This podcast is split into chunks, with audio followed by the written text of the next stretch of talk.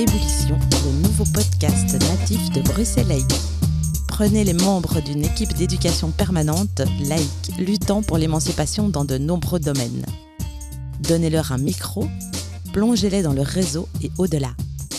Mélangez les points de vue, saupoudrés de questions qui ne ménagent pas les institutions en place, d'une volonté de comprendre, d'éclairer, de décloisonner, de déboulonner les idées reçues. Portez à ébullition entre 10 et 50 minutes. Au menu pour cette première saison, un duo féministe dans les gamelles de la justice, le télétravail des fourneaux associatifs et une recette de barbecue syndical à plusieurs mains. Bienvenue dans le nouveau troquet de Bruxelles laïque. Que les bulles éclatent.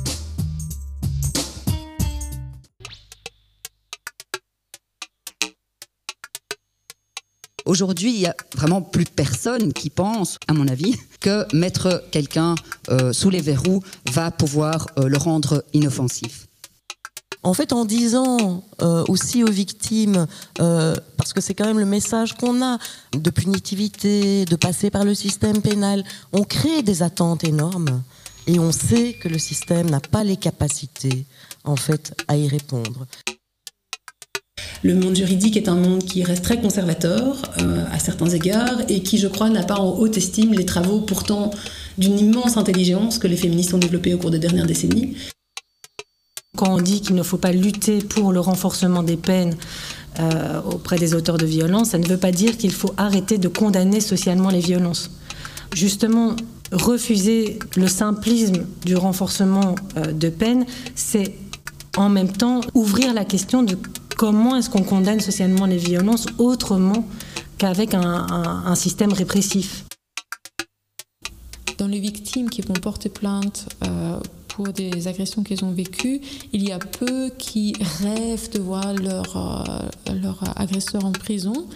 Moi, ce que j'entends dans, nos animations, dans nos stages, c'est que euh, le plus important, c'est ou pourquoi elles le font, c'est parce qu'elles veulent que ça soit reconnu que c'est injuste ce qui leur est arrivé et que ça ne devrait pas arriver. Et alors, elles doivent passer par un processus qui est extrêmement violent pour elles, hein, pour arriver à cette reconnaissance. Donc, est-ce qu'il y a d'autres manières comment on peut reconnaître? D'un point de vue de justice transformative, d'un point de vue euh, abolitionniste. Il y a la critique de toute forme de punition, mais cela ne veut pas dire que les préjudices ne doivent pas appeler de réponse sociale. Une utopie féministe se traduirait en une société où les femmes oh, sont autant en sécurité que les hommes, où elles sont respectées dans leur corps et dans leur dignité, où elles peuvent se réaliser en tant qu'individus, en tant que sujet, où elles sont libres et heureuses. La peine, quand en a, n'est pas une solution satisfaisante pour toutes les femmes. Alors, qu'est-ce qu'il faut pour le besoin de sécurité des femmes? Comment réparer les dégâts d'une agression? Est-ce qu'il faut faire quelque chose à l'agresseur pour réparer ou euh, au contraire, euh, est-ce qu'il faut se concentrer sur ce que la victime ressent? Se concentrer sur ce qu'elle a vécu, euh, sur ce qu'elle a perdu ou ce qu'elle a abandonné? Est-ce qu'on doit confronter auteur et, et victime Ou plutôt, est-ce qu'on doit s'assurer que l'auteur de l'agression et la victime évoluent dans des espaces séparés. Dans les premiers épisodes, on a décrit le point de départ, loin d'une société juste pour les femmes. Ici, dans le deuxième épisode, nous décrirons quelques bases pour du moins ne pas continuer à reproduire et au mieux pour se mettre en route vers ce qui nous semble un mieux.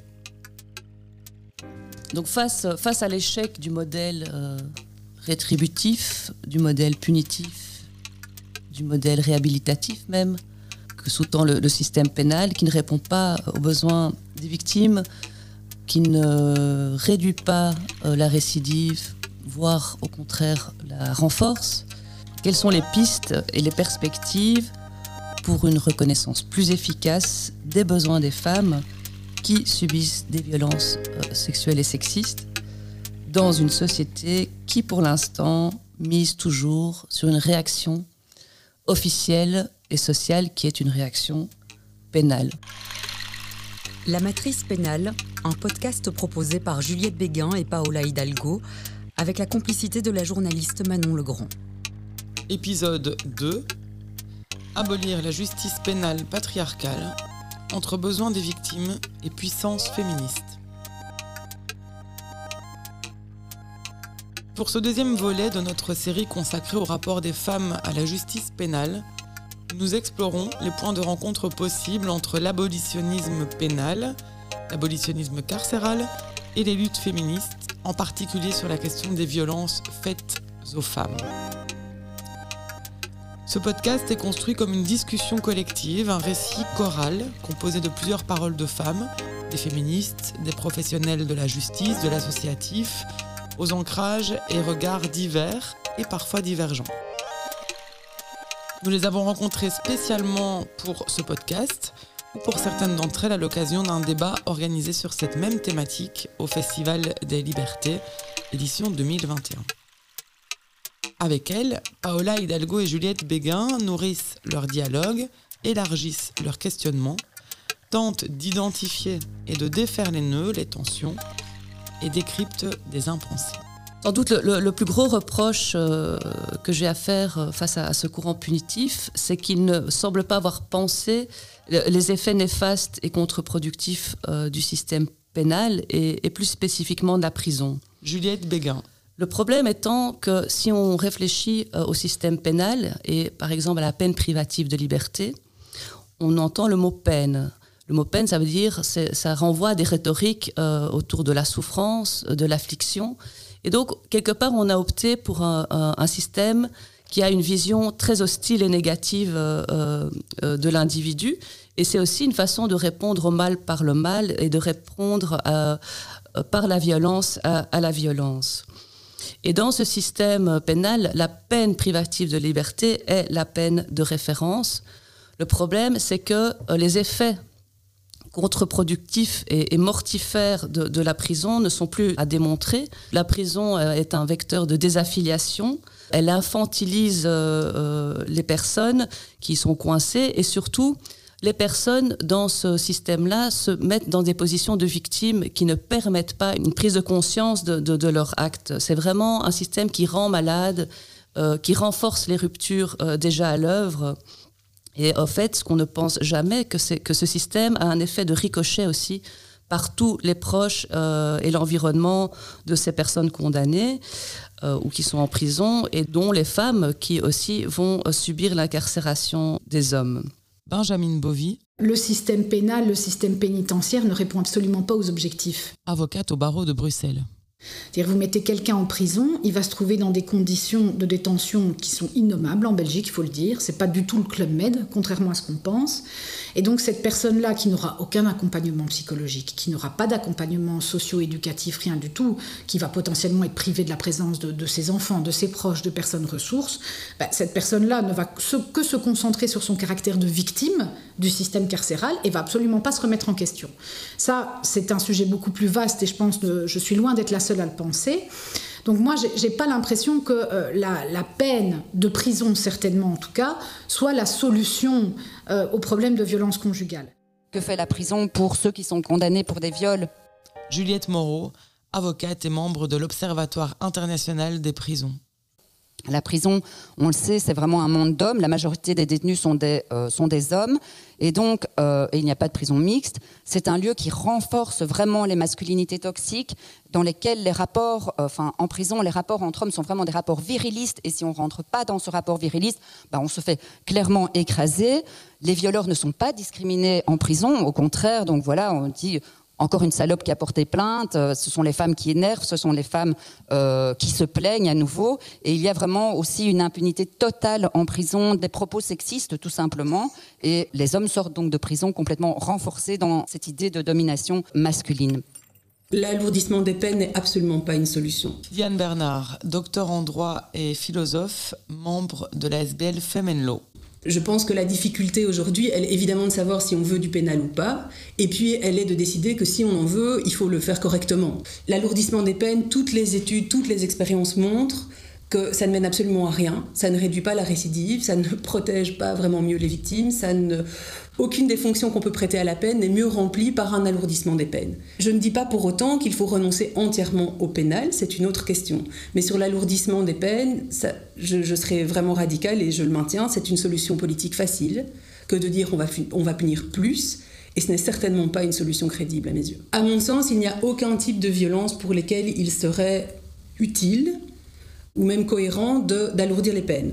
Par contre, pour l'ensemble des violences, il serait utile et cohérent ben, de faire les choses proprement. Et donc là, je pense à la fois aux violences physiques et sexuelles qui sont celles dont on parle le plus, euh, mais je pense aussi à toutes les formes de violence qui sont en fait interdites, notamment par euh, la Convention d'Istanbul, et qui ne sont euh, pas du tout prises en charge par la justice. Et donc là, je pense évidemment aux violences morales et psychologiques, mais aussi aux violences économiques, qui me semblent très très lourdes et dans tous les milieux sociaux en Belgique aux violences administratives, aux violences institutionnelles, notamment par rapport aux femmes sans papier, ou, sans titre de séjour du moins.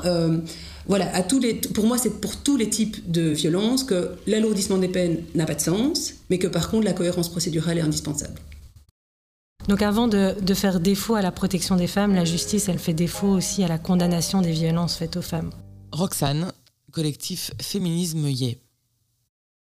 Donc on peut penser euh, notamment euh, à toute l'histoire de la lutte pour, euh, pour la condamnation du viol et comment cette lutte, elle a été en, partie au niveau juridique, mais c'est des, des, questions qui ont déjà divisé les féministes à l'époque, c'est-à-dire euh, à quel point on mise tout en termes de stratégie politique sur le fait de reconnaître le viol euh, comme un crime et de euh, faire en sorte que les hommes soient condamnés à des peines de prison, où on se pose aussi la question de qu'est-ce que ça vient interroger de la façon dont la, société fonctionne et toutes les transformations sociales nécessaires pour vraiment arriver à une protection. Donc en, plus, je pense du constat cuisant que la, justice répressive ne permet simplement pas de lutter contre la violence faite aux femmes, puisque par exemple, il est impossible d'enfermer tous les auteurs euh, quand on voit euh, la réalité euh, du taux de violence commis entre, envers les femmes et les filles, il faudrait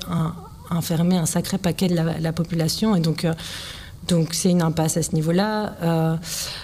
c'est aussi pas un, endroit qui empêche la récidive ou un endroit qui, qui engage des transformations, des transformations de, des auteurs. c'est un constat qui peut être fait de façon objective. La question est qu'est-ce que la société fait des transgressions et qu'est-ce que on répond, qu'est-ce qu'on donne aux femmes qui ont été victimes de ces transgressions?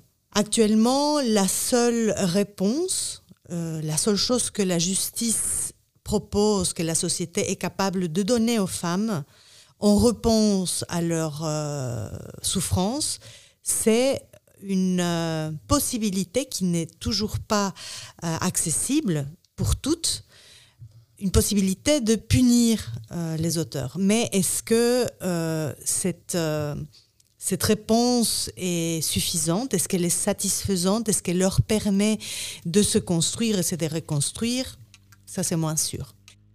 Alors, que faire à la place de la punition pour marquer le coup?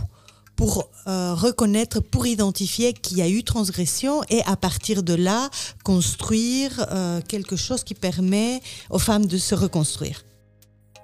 Donc, en fait, c'est de manière assez générale que, le système pénal euh, est pensé comme, un échec. Hein, on l'a vu dans, dans l'épisode 1, le procès pénal et le système pénal ne répondent pas aux besoins des victimes euh, il renforce aussi même le problème des auteurs et en tout cas ne permet pas aux auteurs euh, vraiment un, changement et ne résout pas le problème de la société puisque euh, le système pénal est un système qui individualise les problèmes sociaux. Face à ces observations, le mouvement abolitionniste propose quant à lui de sortir de la matrice pénale, de sortir de ce système et de vraiment réfléchir à une justice alternative, autonome du système pénal et ce que certains vont appeler la justice transformative.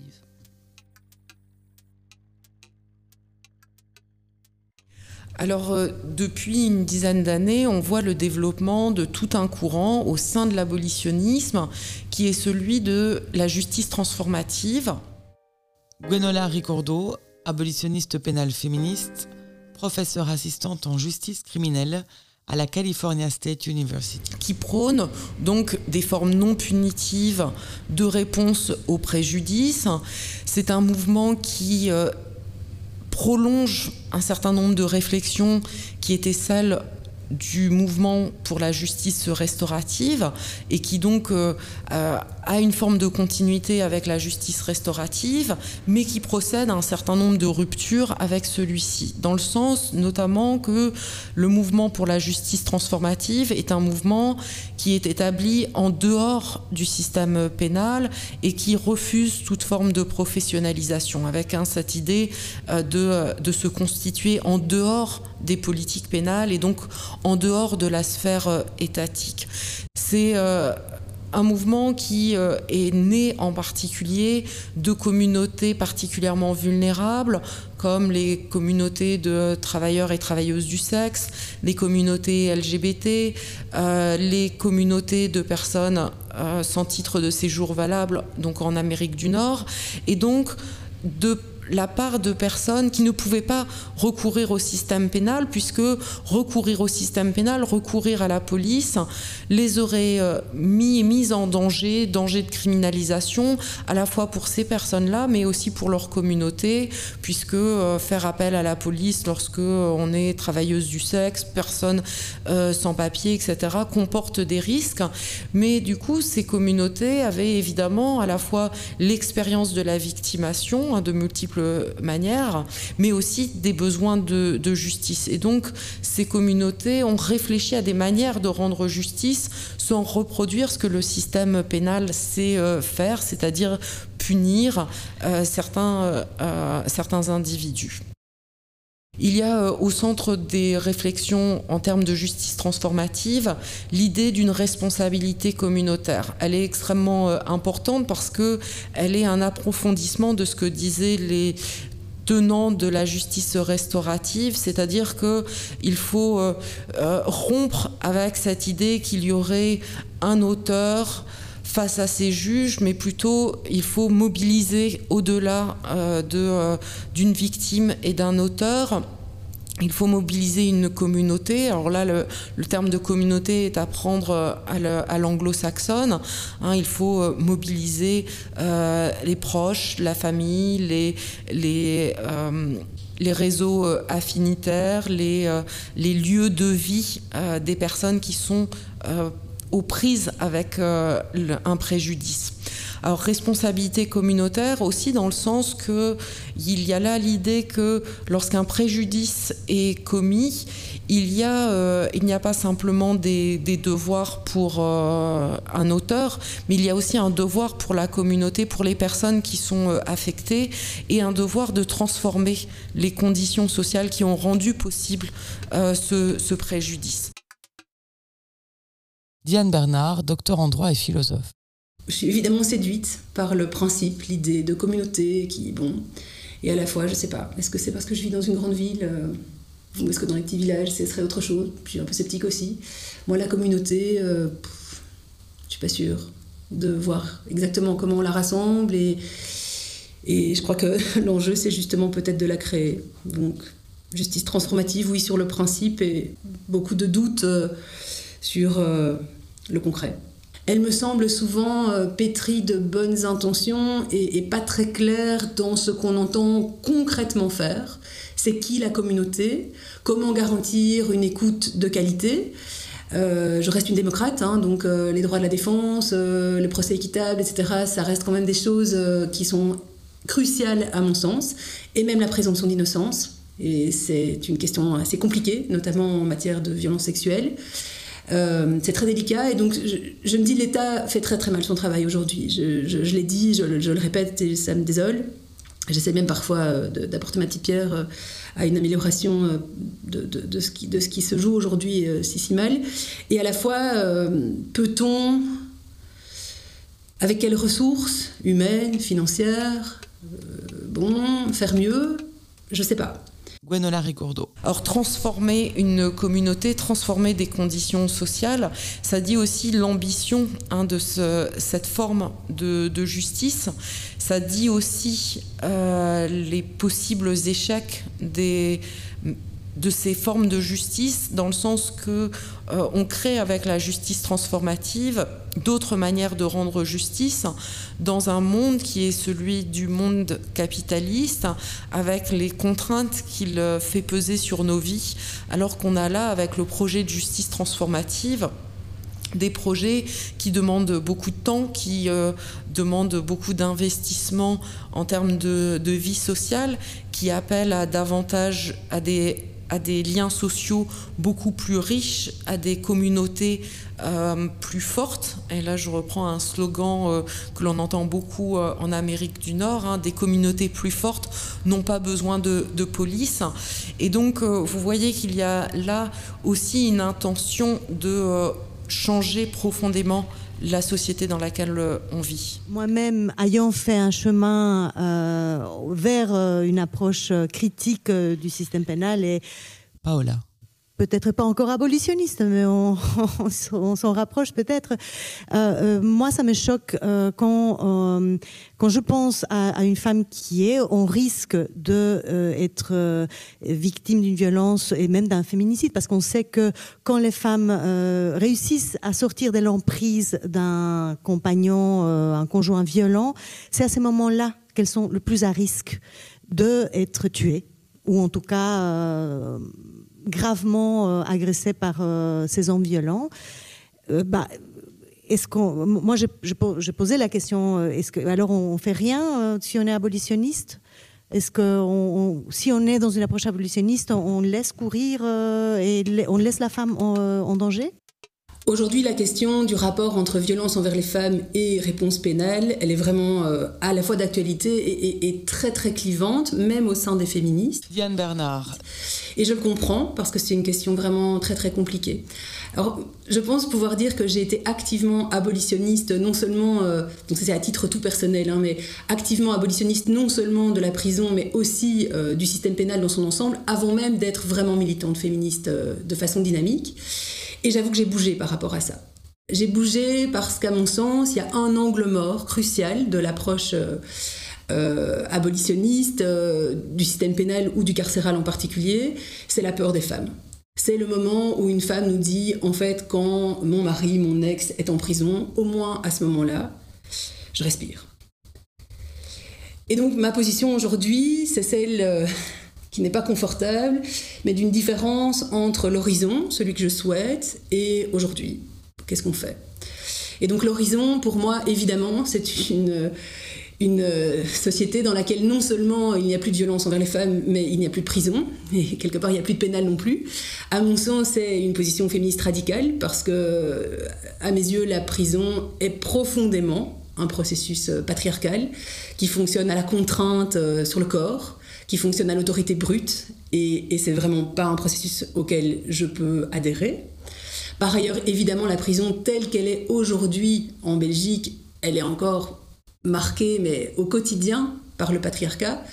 Euh, on le voit quand on s'intéresse à la population euh, des détenus, on le voit quand on s'intéresse à celles et ceux qui viennent ou qui ne viennent pas rendre visite aux détenus. Les femmes, elles y vont, les hommes pas. On le voit, on le voit quand on s'intéresse au fonctionnement même des institutions carcérales.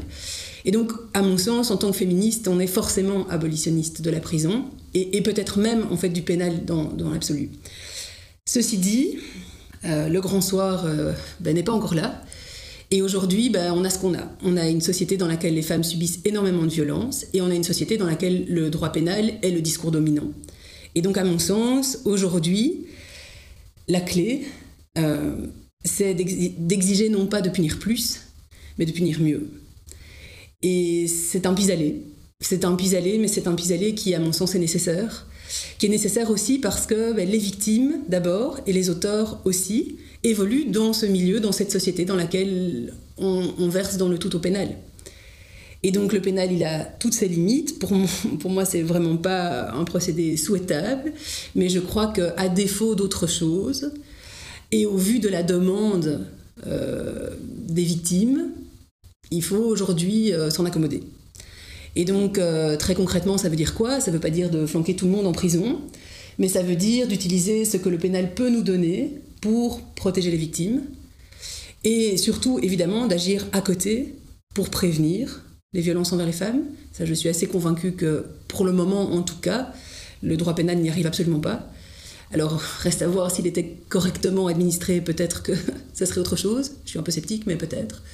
Et en tout cas, essayer de se donner les meilleurs moyens possibles par rapport aux objectifs qu'on entend poursuivre. Et ces objectifs, à mon sens, ils ne sont pas d'abord symboliques. Ça, c'est les belles paroles euh, des hommes et des femmes politiques. Euh, c'est évidemment euh, bien vu aujourd'hui de dire qu'on va incriminer plus, qu'on va punir plus, etc. Bon, non, l'idée, c'est évidemment protéger les femmes et, prévenir les actes de violence. Je pense qu'un bon exemple concret de comment ça vit, c'est ce qui s'est passé autour de l'affaire du féminicide de euh, Julie Van Espen. Roxane. Qui a mené à de fortes mobilisations en Flandre. Elle habitait Anvers. Féminisme yé. Parce que, euh, notamment, la, personne qui l'a euh, assassinée avait été récemment condamnée pour viol, était tout juste ressortie de, de prison. Et donc, il y a eu un appel à une marche blanche par rapport à, son meurtre, qui appelait notamment à euh, plus de peines, des peines plus longues, et qui posait la question comment c'est possible que euh, cet homme soit sorti, euh, sorti de prison. Et on a pu voir qui était dans cette marche blanche, quoi, et comment des femmes, des féministes euh, ont pu marcher aux côtés euh, de l'extrême droite dans une même marche avec des revendications euh, répressives et qui mettaient uniquement cet aspect carcéral en avant. Si bien que plusieurs associations féministes ont rédigé une carte blanche qui appelait à une société sécurisante mais pas sécuritaire.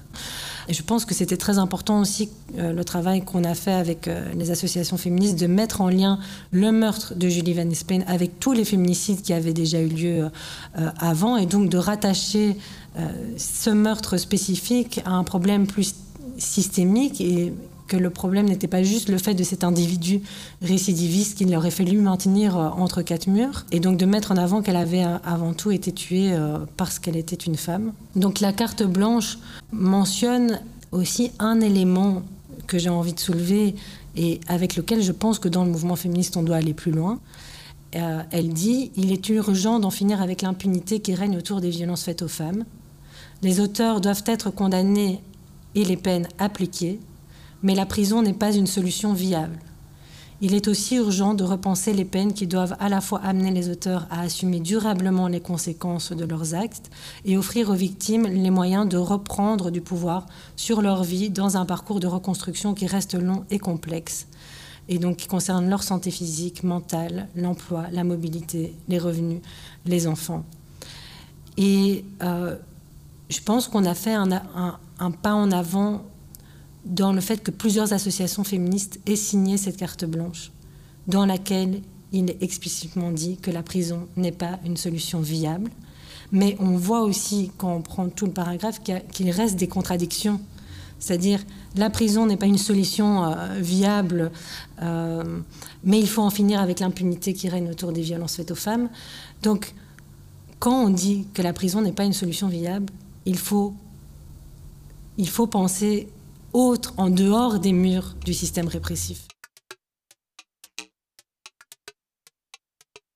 Le système pénal étant actuellement celui vers lequel on pense devoir se tourner, Juliette, il y a plusieurs pistes à ouvrir à ce niveau-là. La première, c'est effectivement sensibiliser et mieux accompagner les femmes qui subissent ces violences c'est-à-dire avec euh, un respect total du chemin et des besoins de cette femme-là, et donc avec des services qui sont très très affûtés sur ce système pénal, sur son fonctionnement, sur cette impensée-là. Donc je pense que les courants féministes et les services qui, qui, aident les femmes doivent être extrêmement bien formés sur ce que fait le système pénal, mais en accompagnant néanmoins les femmes avec toutes les ressources possibles si les femmes décident d'entrer dans cette filière.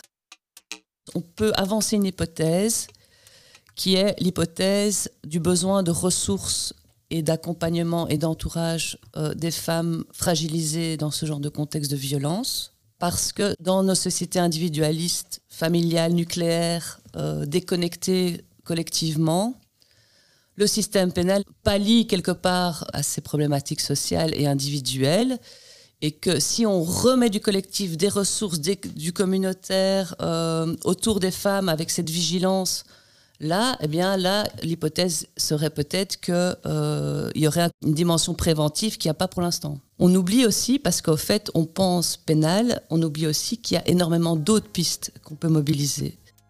Il y a des choses qui se font, et je pense par exemple à la SBL Praxis, Diane Bernard. Praxis qui fait tout un travail d'accompagnement des auteurs condamnés pour violence. Je pense que c'est essentiellement de la violence euh, physique et sexuelle.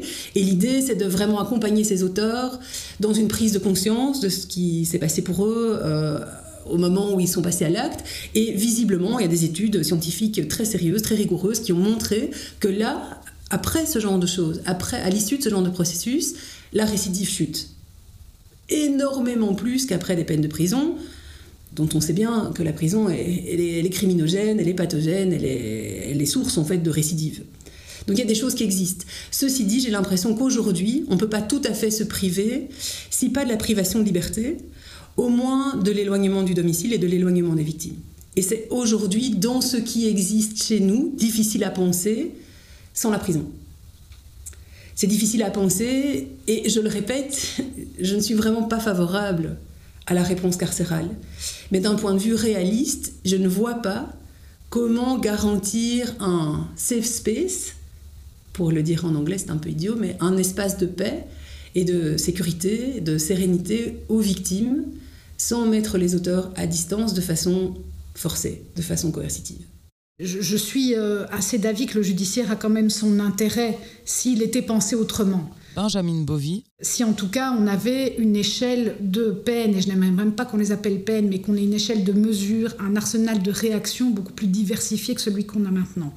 Mais que, euh, et là je me méfie aussi parfois, mais c'est vraiment un autre débat, c'est que je suis très attachée à l'idée que la justice est une chose publique et on assiste en ce moment beaucoup à un glissement de plus en plus, parce que justement la justice n'a pas ce financement, donc on essaie de plus en plus de faire passer des choses qui, à mon estime, relèvent du monopole de la justice vers le secteur privé, associatif. Et je me méfie toujours un peu. J'ai une saine méfiance, je crois, euh, qu'à un moment on ne se retrouve pas avec... Euh, euh, voilà, qu'on vide en fait un service public essentiel de sa substance. Mais je pense par contre que là où je suis convaincue, c'est qu'il faut que la réponse de la justice que la justice plutôt dispose d'un panel euh, de réponses beaucoup plus diversifié que ce dont nous disposons pour l'instant, qui reste dans une logique extrêmement euh, pénitentiaire. Roxane. Euh, alors, une façon de prendre à, contre-pied, si on veut, un, système uniquement focalisé sur la validité de la plainte et sur la sanction, c'est de se poser la question des besoins physique, euh, psychique euh, et matériel des victimes de violences masculines ou des, victimes de violences machistes. Et donc de mettre la question de, ces besoins au centre de la réflexion sur la justice, ça me paraît être une bonne façon voilà, de, de faire contre-pied à la façon dont le système répressif fonctionne actuellement.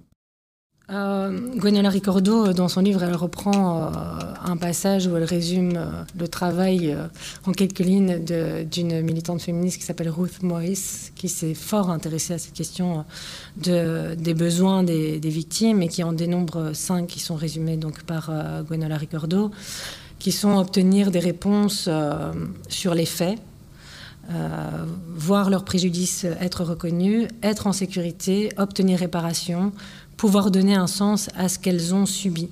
Et Gwenola Ricordo, elle met en avant que ben, si on prend ces besoins-là, peut-être qu'une partie, euh, que le prononcé d'une peine peut en partie combler ces besoins, mais euh, que c'est souvent, euh, c'est plutôt très rarement, très rarement le cas quand on voit justement comment fonctionne le, processus pénal. Donc je pense qu'on pourrait creuser chacun chacun de ces aspects et repartir en tout cas du travail euh, fait euh, par Ruth Morris.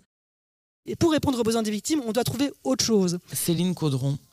Coordinatrice nationale sur les violences de l'association Vie Féminine. Et donc là aussi, nous, on insiste beaucoup avec les autres associations de terrain au renforcement du travail de terrain. Ça, c'est vraiment essentiel. On a besoin de gens sur le terrain qui soient là pour accompagner les victimes dans le rythme de reconstruction, pour répondre à leurs besoins dans leur parcours de reconstruction.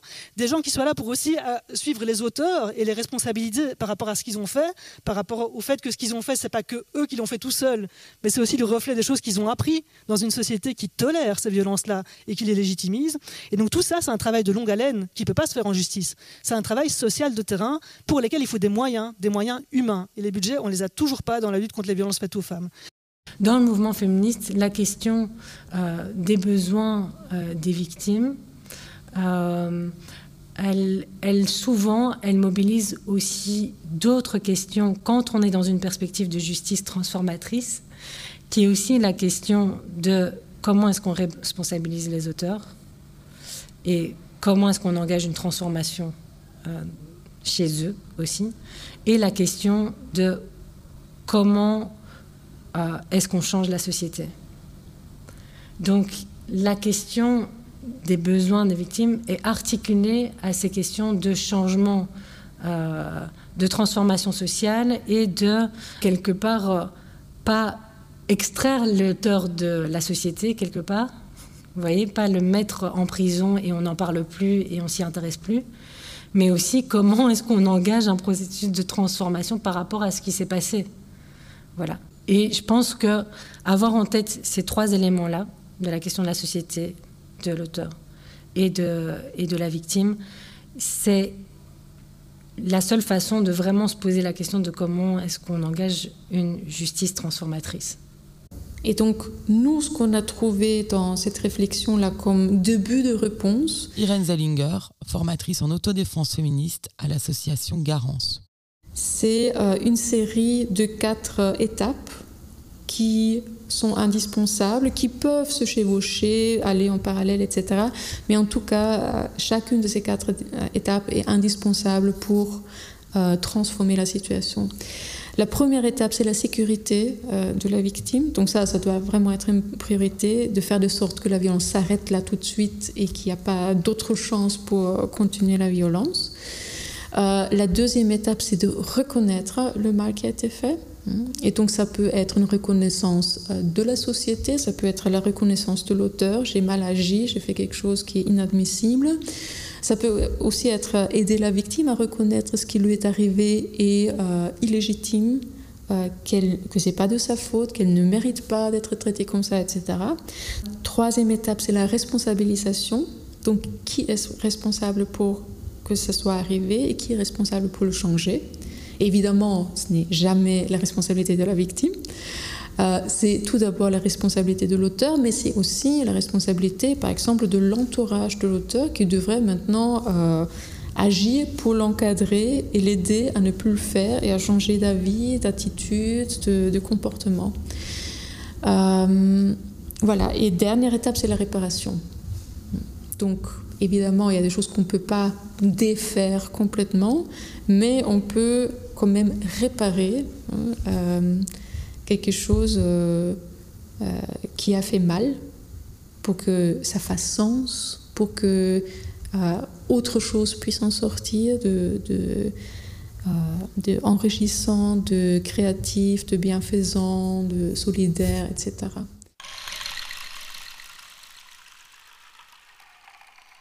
La pierre angulaire de ça, c'est à chaque fois de partir des besoins des victimes. Céline Caudron.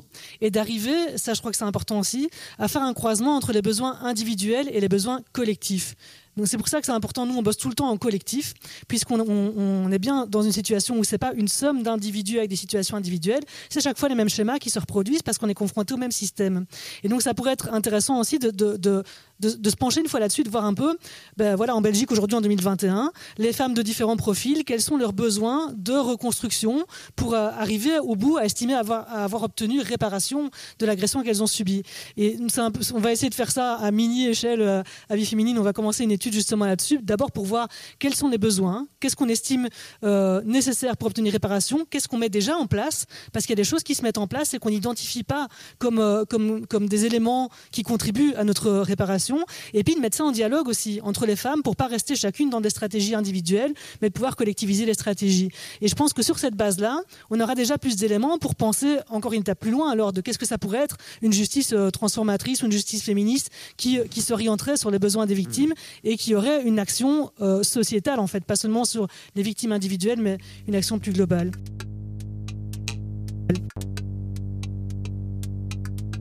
Quand on s'intéresse aux violences faites aux femmes, quand les politiques s'intéressent à ça, les réponses qu'ils nous donnent, c'est souvent des réponses une fois que c'est trop tard. Donc c'est au niveau de l'accompagnement des victimes ou en tout cas l'hébergement d'urgence euh, pour, voilà, pour augmenter le nombre de places dans l'hébergement d'urgence, ou alors renforcer les moyens de la police pour que la police puisse intervenir. Super. Nous on, on, prône vraiment pas ça parce qu'on sait que la police, ben, voilà, elle aussi euh, traversé par le sexisme et le racisme qu'on retrouve dans la justice. C'est le même genre d'institution qui fait aussi des dégâts, qui fait aussi de la violence euh, secondaire. Et donc s'il n'y a pas que la police pour pouvoir intervenir en intervention immédiate pour, euh, pour protéger les victimes, on peut trouver autre chose. Et puis mettre de l'argent dans la justice. On sait que la justice manque de moyens pour faire bien son travail, mais on peut aussi mettre de l'argent ailleurs pour permettre justement de rendre justice au-delà du système judiciaire et en plus au-delà du système pénal, c'est peut-être le plus important. Ce qui me semble le plus important, c'est d'avoir en tête qu'il y a des besoins. Roxane. Qu'il faut un espace pour les besoins subjectifs de chacune, si on veut et qu'il faut un espace pour nos besoins à toutes. Et donc, qu'est-ce que ça veut dire? Ça veut dire qu'il faut l'espace pour les besoins subjectifs de chacune. Je pense qu'ils peuvent être rencontrés dans une société qui favorise les espaces de sociabilité, les espaces de solidarité, les espaces de prendre soin. Donc, on n'est pas du tout dans ce type de société-là. On est dans une société morbide. Hein. On est dans une société qui favorise euh, la répression, qui favorise euh, le fait qu'on euh, n'ait pas les moyens de, prendre soin des personnes qui nous sont chères et qui sont autour de nous parce qu'on est préoccupé par... enfin, parce. Je veux dire, la plupart des gens, ils sont fatigués, quoi. Sont fatigués, ne trouvent même plus de temps pour prendre soin de leur propre santé. C'est une entrave concrète à la solidarité entre nous, à pouvoir prendre le temps de s'écouter, à, à pouvoir le prendre le temps de pouvoir se mettre en, sécurité, à pouvoir avoir l'énergie, l'espace mental pour pouvoir accueillir une, amie, euh, par exemple, qui, euh, qui est en danger. Donc, on est dans une société qui ne permet pas du tout ça, non seulement pour le soutien, euh, comment dire, la, la, solidarité dans nos réseaux à chacune, mais aussi pour des espaces de solidarité collectifs, en dehors de nos propres réseaux. Des espaces pour que le besoin de toutes soit rencontré, et je reprends le titre du, livre de Gwenala Ricordo, pour elles toutes, hein, où il faut vraiment faire le tour de c'est qui elles toutes. Elles toutes, c'est tant les femmes incarcérées, c'est tant euh, euh, les femmes qui accompagnent des, auteurs euh, de, de violences ou des auteurs de crimes en prison, c'est autant des femmes victimes de violences. Enfin, donc pour elles toutes, c'est faire vraiment le tour. Euh, et donc là, je pense que c'est un espace, euh, voilà, un espace féministe, un espace d'une lutte féministe en mouvement, active, qui, ne, qui ne se contente pas uniquement de dresser les constats de tout ce qui ne va pas dans la société, mais qui cherche euh, à, gagner en pouvoir collectif pour imposer des transformations, euh, des transformations euh, réelles. Donc on a besoin de mouvements, de, mouvements féministes, on a besoin de faire vivre ces espaces-là aussi. La justice transformatrice, quelque part, c'est quand nous on parle de justice sociale dans nos domaines respectifs, à Bruxelles laïque, la recherche d'une plus grande justice sociale, c'est une justice transformatrice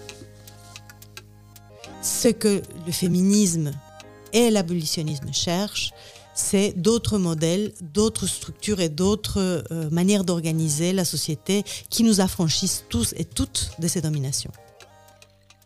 La seule alternative viable, durable et inclusive à cette justice des classes des races et patriarcales serait une justice sociale, c'est-à-dire une justice où le collectif est pensé, où il y a de la place pour le soin et cette place pour le soin laisse une part belle à la solidarité.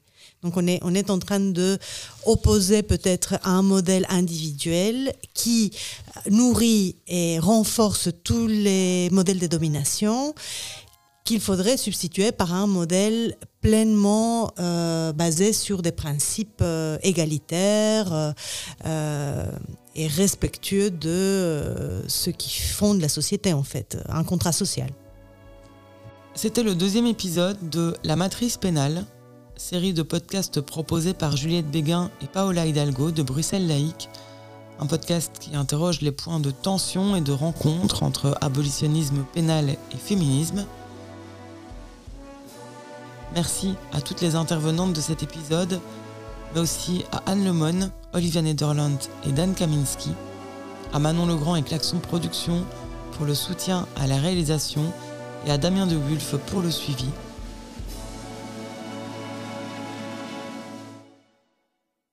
Merci à vous de nous avoir écoutés. Et si cet épisode vous fait réagir, n'hésitez pas à nous le partager. A bientôt pour poursuivre la réflexion.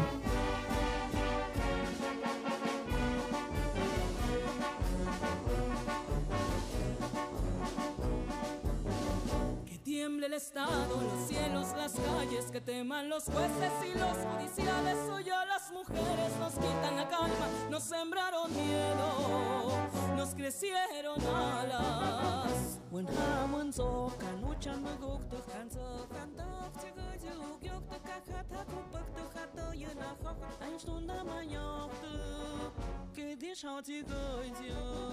Por todas las compas marchando en reforma Por todas las morras peleando en Sonora Por las comandantas luchando por Chiapas Por todas las madres buscando en Oaxaca naïf dans un tunnel. One month stick my day, don't move your snag, you kill one month stick did you know. I touch your key gopher.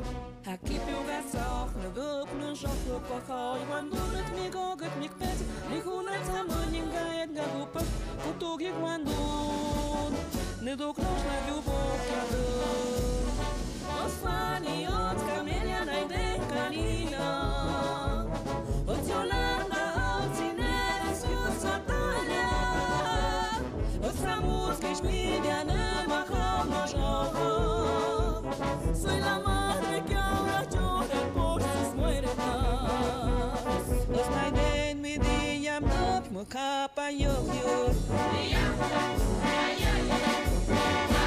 hat crammed all the by you can off the pen hat am you go can when you go walk up the back you the back you when hat a shot can cantamos sin miedo pedimos justicia gritamos por cada desaparecida. Que resuene fuerte nos queremos vivas que caiga con fuerza el feminicida.